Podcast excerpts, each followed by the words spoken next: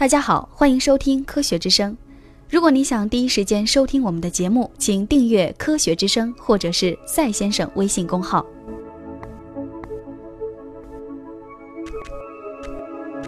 提起机器人，朋友们首先想到的会是什么呢？是无所不能却又冷漠的终结者，还是力能刚鼎的流水线工人，亦或是你家中勤劳能干的家务小帮手？事实上啊。英文当中的 robot 一词来源于捷克作家卡雷尔·卡佩克1920年发表的科幻剧《罗萨姆的万能机器人》。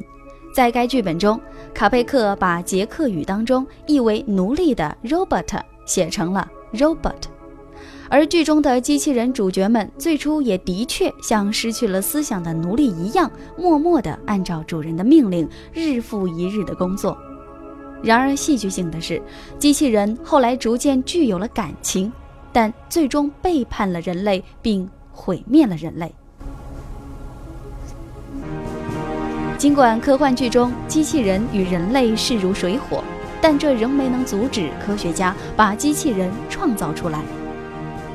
一九五九年，享有“机器人之父”美誉的约瑟夫·恩格尔伯格发明了第一台机器人。自此之后，越来越多的智能机器人逐渐问世，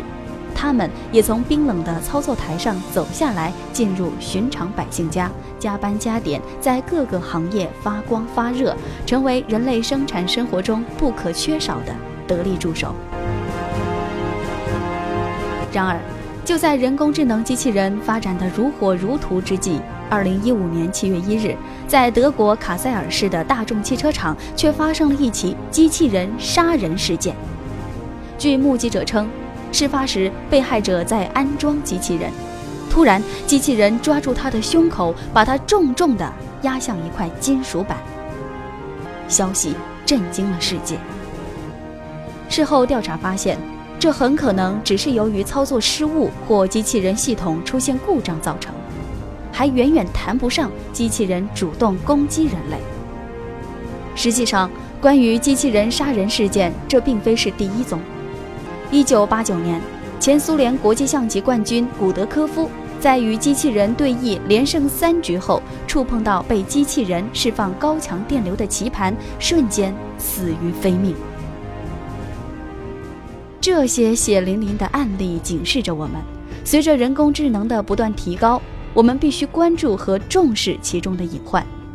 而这些隐患在机器人外科手术的应用中已初见端倪。近年来，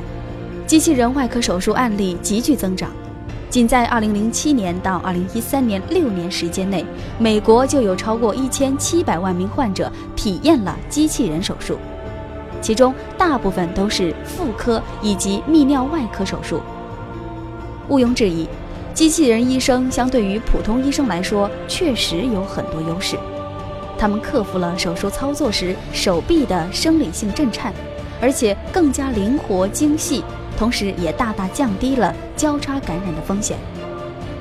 但从机器人参与医疗过程的伤亡率来看，在外科手术中，机器人医生的表现并非完美无缺。近年来，机器人医生的安全性表现不尽如人意。芝加哥拉什大学医学中心的贾伊拉曼以及他的同事全面调查机器人外科手术安全性及可靠性。他们收集了所有的因机器人程序错误导致的不良事件，数据来自权威机构 FDA。调查的结果令他们感到震惊：从2000年到2013年间，机器人外科手术案例急剧增长。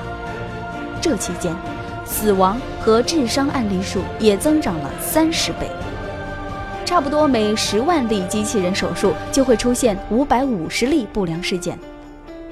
因机器人手术死亡的案例高达一百四十四起。仔细分析这一百四十四例死亡报告，可以发现，其中超过百分之六十是由于机械故障引起，其余的则是由于操作错误以及手术本身存在的风险造成。他们发现，在手术过程中，机器忽然燃烧，零件落入患者体内，突然的电弧放电产生的电火花，以及机器人设备不受控制，都是引发手术失败导致患者死亡的主要原因。尽管机器人手术失败导致患者死亡的比例不高，但这并不能宽慰那些接受机器人手术的患者。毕竟，每一个伤亡数字的背后都是一个鲜活的生命。更何况，从 FDA 收集数据的渠道来看，真实的机器人治疗伤亡数据只会超过已记录在案的数据。这份分析报告很可能乐观估计了伤亡情况。即使有些机器人手术没有直接导致受伤或死亡，但它们也造成了一些长期的难以预见的麻烦，我们无法通过现有的数据分析得到。因此，我们很难断定外科手术中机器人的参与到底是件好事还是坏事。